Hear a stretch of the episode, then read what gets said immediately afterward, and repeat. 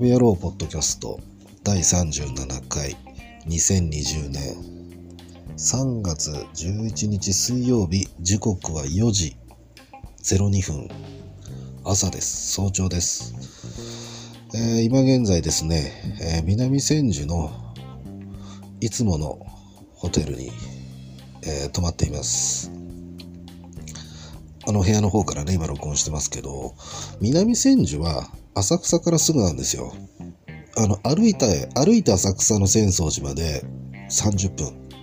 浅草寺までね。浅草寺の裏まで。で、えーバスだとまあもうまあ、バスだと待ってる時間とか逆に長かったりするんで歩いちゃった方が早いってなるかもしれないですがまあバス乗っちゃえばまあ15分ぐらいで着きますかね。えー。でコミュニティバスなんかも、まあ、乗っちゃえば、まあ、結構ぐるっと回るんであれですけど、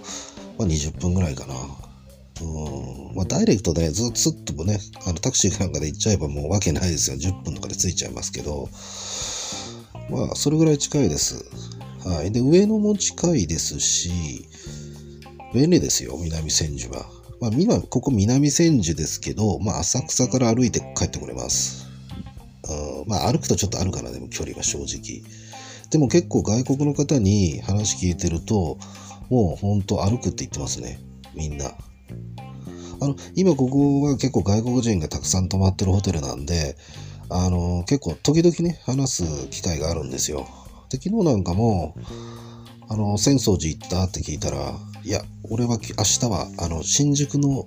ロボ、ロボットカフェってご存知ですか？ロボ、ロボットカフェだっけ？あの、なんか、新宿歌舞伎町にあるロボットトレストランかな有名なね、あの派手派手の。だかそこ行くんだとか言って、あの、でも、浅草寺行ってみるよって言ってましたけどね。うん結構まあ皆さん浅草寺はもう近いからみんな行ってますけどね、外国の方。でね、一つ、あの、今回日本に戻ってきて思ったのは、ちょっとね、あのこの南千住の雰囲気とか、ここのホテルの感じがね、ちょっと変わったなってちょっと感じてるんですよね。まずね、えっ、と、このまあ今す僕がいるところは南千住の、まあいわゆるドヤ街と言われる場所なんですが、まあそのドヤ街も今や外国人観光客で溢れてるわけですよ。まあ今ね、新型コロナの影響ありますけど、うん、だからもう正直ドヤっていう言葉をこの南千住で言うのは正直ちょっとね、あのもう言葉のドヤではないですね。すでにね。まだ多少ドヤの名残はあるんですけど、実際ありますよ、名残はね。でも、ほぼほぼね、もう見た目じゃわかんないですね。車で撮ったぐらいじゃ正直わかんないぐらい、もうドヤ街は駆逐されてるような状況です。うん。まあ、まだね、未だにね、炊き出しがあったりとか、そういうのはあるので、まあ、正直まだその、名残は正直ありますよ。まだね。なんだかんだ言っても。うん。でも、表通りとか歩いたり、車で走ってる分には、ここドヤ街なのっていうのは正直わかんないんじゃないかな、と思ってますね。はい。で、まあ、その名残で、この辺りにはすごい宿が多いです。でも、ドヤの人たち相手にしてると、全然あの、儲からないので、今は、あの、そういう、でいわゆる元ドヤ街の宿とかは、どんどん潰れたりとか、あと、あの、外国人のバックパッカーに貸すために、なんかこう、またリニューアルしたりとかして、で、今結構そういうの残ってますね。新たにまた再スタートしてるとか、まあ、売りに出しちゃって、まあ、外国人用のホテルに変わっちゃったりとかっていうのは結構たくさんあります。まあ、オリンピックもありますしね。まあ、ちょっと新型コロナの影響どうなるのかわかりませんが、っていう状況の中で、今僕の泊まってるこのホテルは、比較的外国人が、この今、ドヤな、ドヤ結構僕、いろんなところ、もう結構泊まり歩いてます。の中でもかなり外国人が多いんですが、だったんですが、外国人が多かったはずなんですが、今回戻ってきて、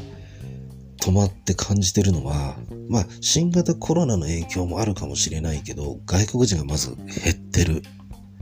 それと、あと、いわゆるそのドヤ街で生活保護とかをね、受けて、まあ生活してる方ってやっぱりこの辺りは多いんですよ。だから、昔のね、昔からあるような、いわゆるドヤ街の宿、古いね。ちょっとまあ外国人とかはちょっとこう泊まれないような、本当にもうこう酔っ払ったおっちゃんみたいなのがね、出入りしてるような、そういう宿っていうのはまだ裏の方に行くと結構あるんですけど、そういう人たちって基本的に、その中の多くの人たちは割と生活保護を受けて、で、そこの生活保護の中から、まあ、いわゆる家賃をね、そのいわゆる宿の家賃を賄ってる。まあ、食費を賄ってるっていう人たちが多いんですよ。だから、この南千住のドヤで生活保護を受けてる人っていうのは、あの、まともな生活してるんですよね。食事も食べれるし、あの、ね、いや、あの、そういった宿にもずっと泊まれますからね。で、そういうところにはそういういわゆるおっちゃんたちがね、結構まあゴロゴロしてるんですが、ここのホテルとか表通りのホテルってすごく綺麗で値段も高いんですよ。そういうところに比べると。そういうおっちゃんたちが泊まるようなところっていうのはだいたい2000円から3000円の間ぐらいなんです。あ、ごめんなさい。3000円までいかないから。2000円からせいぜい高くて2700円とか2500円。2700円ぐらいかな。3000円までいかないから。3000円、そういうおっちゃんたちが泊まる宿で3000円と結構高い。だいたい2000円、2500円っていうのは平均的なんですね。うん。で、そういうとこにはやっぱ生活保護を受けてる方がいっぱいいらっしゃって、みんな中で、いわゆるおっちゃんたちが泊まってるんですよ。まあ僕もまあ、ある種おっちゃんですけど。うん、で、あの、ほんで表通りのそういうところっていうのは外国人向けっていうのは正直高いんですよね。あの、一泊3500円とか4000円。値段がちょっと上がるんですよ。1000円ぐらい。3500円、4000円、4300円とか。いう風になってくるんですよね。で、ちなみにここはいわゆる3500円っていうのがある種平均的な、まあ、まあそれが一つの基準の値段なんですね。まあ時期によってこう上下するみたいなんですけど、あとまあ長期割引があったりとかするみたいなんですけど、で、だから、こういうところっていうのはそういうおっちゃんたちは泊まれないんですよ。泊まら、泊まれないというか止まらないんですよね。うん、全然もうほら、あの、空気感が違いますから、全くね。あの、そういうおっちゃんたちがこうずっといるようなところってやっぱ古くて、昔ながらのって感じですけど、こういうところっていうのは割と新しくて綺麗で外国人がいっぱい出入りするっていうイメージ。カフェが併設されたりとかして。で、今回ここに戻ってきて思ったのは、いわゆるそういう今言ったようなおっちゃんたちがここに結構泊まり始めてるんですよね。俺正直ちょっとびっくりしたんですよね。確かにその生活保護を受けてればお金が毎月入ってくるので、確かにここでも泊まれないことはないと思います。長期割引もかかあるしね、安くなるだろうし。でも、今までこう、そういうなんだろう、住み分けができてたんですよ。南千住のドヤの中で、そういうおっちゃんたちは結局表通りの外国人が泊まるようなところにはノータッチみたいなね。でも、で、まさにそれの代表的なホテルはここだったんですよ。でも、それが、あの、びっくりするぐらい、そういったおっちゃんたちがこのホテルに侵食してきてる。結構泊まってるんですね。だ正直、ちょっと僕はびっくりしてて、えっていう感じです。あれ？みたいな。で、ちょっとそういうおっちゃんに僕話聞いたら、え、どれぐらいこう泊まってんですかって言ったら、ああ、もう1ヶ月とか言って言われて、え？と思って、1ヶ月は、まあ1ヶ月割引がありますからね、確かに安くなるんですけど、なぜここなのか？っていうのがちょっと疑問でしたね。なぜここなんだろうみたいな。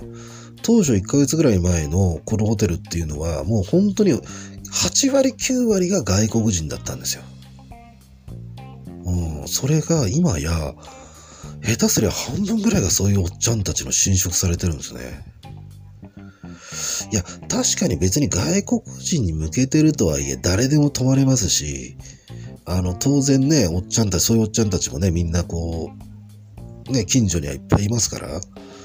わかるんですけど、僕の中でやっぱりそのドヤ街っていうのは住み分けがされていたはずなんですけども、それが、えー、今やだいぶこのホテルに関してはだいぶ侵食されてますね。正直ちょっとかなり僕はびっくりはしてます。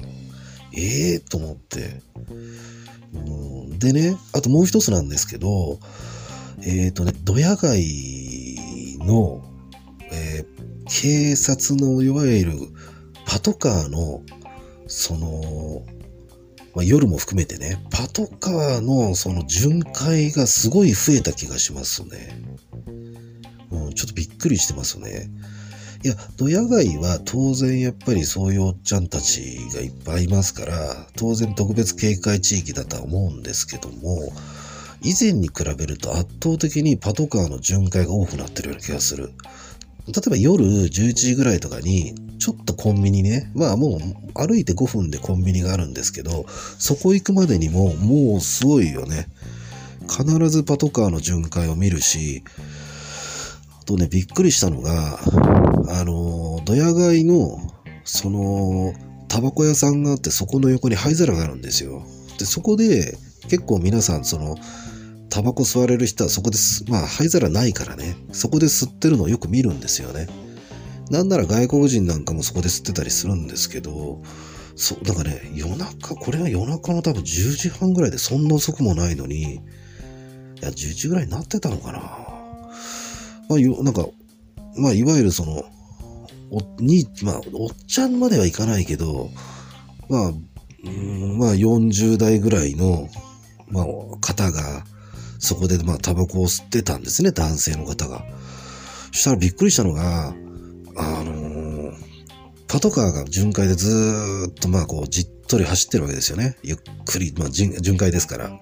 したら、そのタバコの灰皿があるとこですよ。吸っていいとこですよ。で、急にパトカーが目の前にペタって止まって、中から4人ぐらい警察官がドドドッと出てきたんですよね。で、で、その人になんか職務質問してるんですよ。え？ー、と思って、いやいや、だって、もう警察も分かってるわけですからね。そこにね、多分灰皿があってタバコ吸う場所。で、結構そこは、みんなね、そこ、まあ、灰皿が他にないから吸うわけなんですけど、それをね、僕はね、道路の反対側からね、たまたま目撃したんですよね。で、どうしたんだろう？ドヤは、みたいな。なんだろう？だから、新型コロナの影響なのか、それともオリンピックが、ほら、数ヶ月後に控えてきてるから、それでさらに、厳しくなってるのがね。うん、その、まあ、そのいわゆるオリンピックが数ヶ月後じゃないですか。だから、そのために今から警戒をちょっと強めてみたいなことなのか、正直ちょっとびっくりしてますね。うん、ここまで、あの、そのお兄ちゃんにしても別にな、なんか別に見た目どうこうでもないし、普通だし、なんか別に変なね、あの、着せ上げたりとか別にしてるわけじゃなく、ただただ灰皿の横でタバコ吸ってただけで、だからその人も正直びっくりしてましたけどね、ええー、な、なんですか？みたいななんか。だから、な、なんだろうね、な、何が起きてるのか。だからその二つの空気感の違いっていうのを今回もろに感じて、まあいろんな意味でその両方からちょっと驚いてますね。まあまあ、警察官の巡回が増える分にはまあいいと思うんですよ、僕はね。あの、それだけやっぱりほら、治安が守られますし、あのー、ね、別に難癖つけられるわけじゃないから、警察官の方だからね、あの身分ちゃんとね、あれして、ちゃんと質問に答えたりすればね、逆に、あ、そうですかということでね、あの、特に問題ないわけですけど、だから、うん、なんか、まあ何にしてもちょっとこう、雰囲気はちょっと変わってきましたね。うん、警察のやっぱりその巡回がさらに増えた。まあこれはまあ別に歓迎されることなのでいいんですけども、あと、だから、ここのホテルはちょっと僕はね、ええー、マジかな。ちょっとした軽いショックを受けてますね。ええー、住み分けされてたはずなのに、あの、住み分けがされてなくなってきたわけですよね。うん。相変わらず従業員の方は、あの、外国の方も結構いらっしゃって、前と変わんないんですけど、客層が一気に変わりましたね。なんだろうと思ってちょっとびっくりしてますね。だから、そろそろこのホテルも、今回ちょっとまあ一週間とりあえずここ泊まるんですけど、うん、まあちょっと別のところに変えようと思ってますね。うんまあ、あの、僕結構この辺は泊まり歩いてるんで、大体ホテルのね、客層の雰囲気とか、そういうの大体わかるんですけど、ちょっとね、あの、うん、ここはかなり良かったんだけどなまあ今でもね、でもいますよ、外国人の方。いるんだけどね、ちょっとこう、なんだろう。少ないですね。やっぱりそれが少ないのは新型コロナの影響だとは思うんですけど、ね、ほぼ間違いなくそうだと思うんだけど、まあ、それにしても、そういう人たちがここに泊まるっていうのは今までちょっとなかったんですよね。うん。あんまりなかったね。いや、それは実際あったんでしょうけど、なんかすごい空気感が変わってしまって、ちょっとショックですね。えー、ここはね、あの、本当にね、あの、フロントから何から全部英語なんですよね。まあ、日本語は当然書いてありますけど、結構英語もちゃん、もう、本当に外国人観光客に向けたホテルだったんですよね。えー、だからもうそこから中英語なんですよね。にもかかわらず、おっちゃんたちがね、だから泊まると逆にね、不便なんじゃねえかなっていうようなね、感じ。だから今なんか、あの、1階のロビーとか行っておっちゃんがもう、テレビ見てたりとか、そういうね、結構そんな感じですよね。うん、前はね、外国人の方がテレビ見たり、外国の若い人たちがね、みんなテレビ見たり、ゲームやったりしてたんですけど、あと、まあ1階にね、共用キッチンなんかがあって、そこでみんなでね、なんかあの、中国の方とか、まあ、最近中国の方本当いない、見ないですけどね。このホテルでも。僕、このホテルで今回外国人で中国の方まだ一人も見てないんじゃないかな。うん、白人の方と、あと、うん、なんか、中東っぽい方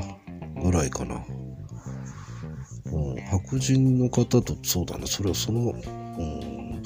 アジア系の方もまだ見てないですね、僕ね。うん。だいぶだから新型の影響で多分中国の方なんかも相当減ってるような気がしますね。観光として。あの、どやなんかの、この南千住のね、表通り、以前なんかもうしょっちゅう中国の方がね、あの、スーツケース引きずりながら、ガラガラしながら、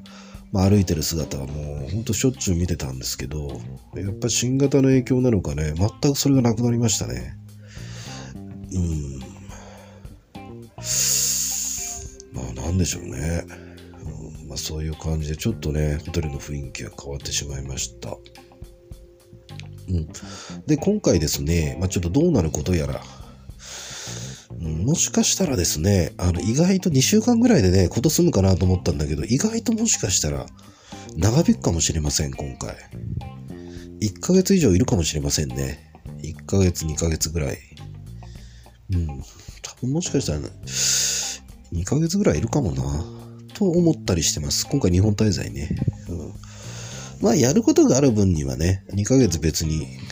あの、日本にいようが3ヶ月いようが、やることある分には別にいいなとは思ってるんですけど、やることが特にないのに、2ヶ月3ヶ月日本にいるのは苦痛なんですよね。うん、だから、あのー、それだったらね、早々にでも海外に飛びたいんですけど、まあ、あのー、今回はちょっとまあやることが、ね、できそうなので、まあ、ちょっとどうなるかわかんないですが、まあそんな感じでございます。ますはい。今日はね、あのー、まあそういさっきね、あの日本のね、そういうおっちゃんたちがだいぶ増えたと言いましたけど、それでもね、1階のロビーのね、えー、通りに中庭があるんですけど、そこでね、えっ、ー、と、白人さんたちの若者たちがね、若者でもないかな。まあ、白人さんたちの男性たちがね、あのー、さっき、あの、今日結構夜、夜中、ずっとね、下でなんか喋ってました。喋ってる姿を見れま、見ることができましたね。うん。だから、まあそういう出会いはね、えー、まあ、あるっていうのはいいなと思いながらね。まあ、僕も時々喋ったりもしてますけど、まあ時々でも、まあ時々って、いや、あの、下にいてね、あの、あの、いればか、大体僕は声かけますけどね。